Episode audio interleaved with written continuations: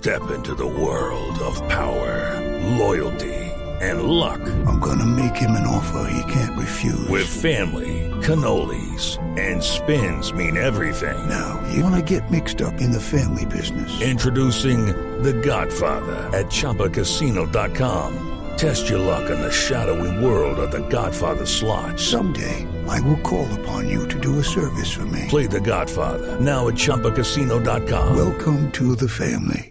Purchase necessary. VGW Group. Void where prohibited by law. 18 plus. Terms and conditions apply. Dos de la tarde, un minuto. Noticias hasta ahora en Blue Radio. Más de 100 barrios de soledad en el departamento del Atlántico y algunos en el sur de Barranquilla no tienen servicio de luz. ¿Por qué? Se lo preguntamos a Rodolfo Rodríguez. Por el desmonte de unos transformadores de potencia de la subestación 20 de julio, más de 100 barrios no tienen servicio de energía. La empresa Electricaribe comunicó que los trabajos se realizarán durante 13 horas y se estima que será restablecido a las 6 de la tarde. La empresa de energía señaló que el transformador es sometido a un mantenimiento preventivo. Esta subestación fue la misma que hace tres meses, al presentarse una falla, dejó sin el servicio de luz durante más de dos días Soledad y el sur de Barranquilla. Rodolfo Rodríguez Llanos, Blue Radio. La Secretaría de Salud de Ibagué requerirá a la EPS Caprecom tras la muerte de dos pacientes en estado de embarazo, informa Juan Felipe Solano.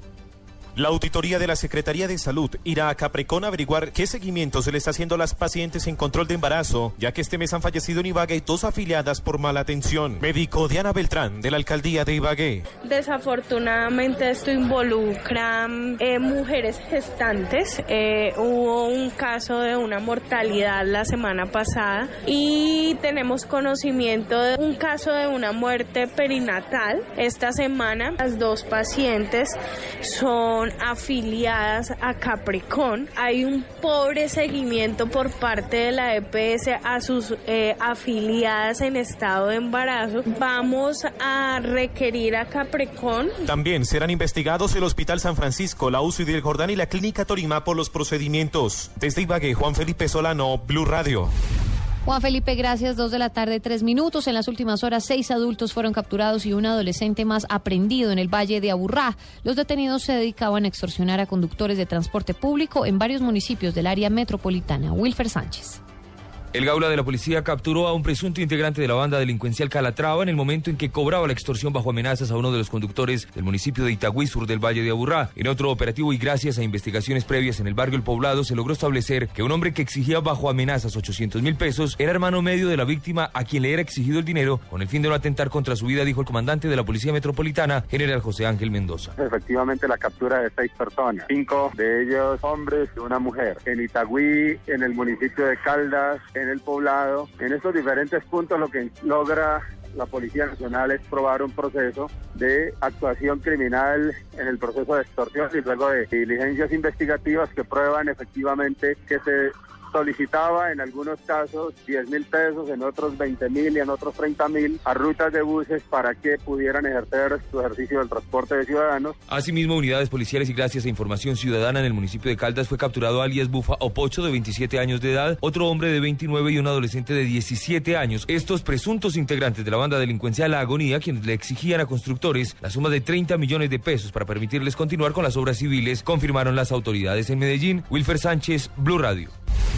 Y nos trasladamos al suroccidente del país. La policía en el Valle del Cauca capturó a un cabecilla de la banda criminal del clan Usuga. El capturado delinquía en la comuna 12 de Buenaventura, informa Nilson Romo.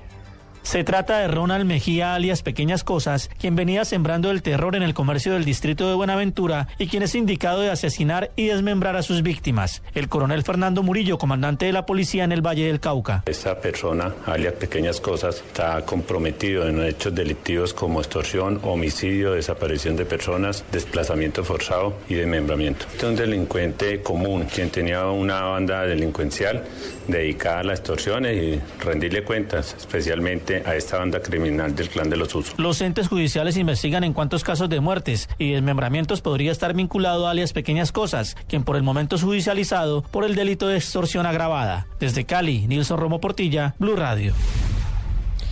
Dos de la tarde, cinco minutos, y en noticias internacionales, el presidente de Estados Unidos, Barack Obama, reconoció que los servicios de inteligencia de este país subestimaron al Estado Islámico. Diego Monroy. María Camila, esto en el ascenso del Estado Islámico en Irán y Siria. Esto lo dará a conocer en una entrevista del programa 60 Minutos de la cadena CBS que será difundido en las próximas horas. El mandatario señaló que el grupo radical Sunni, que declaró como un califato en junio en una franja del territorio de Irán y Siria, se mantuvo bajo la tierra durante la última década mientras las tropas lucharon contra Al Qaeda en Irán, pero la inestabilidad causada por la guerra civil en Siria les dio espacio para prosperar. No obstante, Barack Obama dijo que en la línea de un proceso de gobierno señalado para lograr una paz duradera, se debe dar un esfuerzo acompañado por una solución política. Diego Fernando Monroy, Blue Radio. Noticias contra reloj en Blue Radio. Dos de la tarde, seis minutos. Noticia en desarrollo. En las últimas horas, unidades de la Armada Nacional, en desarrollo de dos operaciones de control militar de área, incautaron más de 14 toneladas y media de insumos sólidos para el procesamiento de alcaloides en San Pablo Bolívar y la Gamarra en el departamento del Cesar. Estamos atentos a un incendio forestal que se registra a esta hora en el sector del relleno de Doña Juana. Bomberos de las estaciones La Candelaria, Marichuela, Restrepo y Kennedy se encuentran en este momento efectuando el control de la conflagración en dos frentes con herramientas manuales y agua. Dos de la tarde, siete minutos. Sigan en Blue Radio.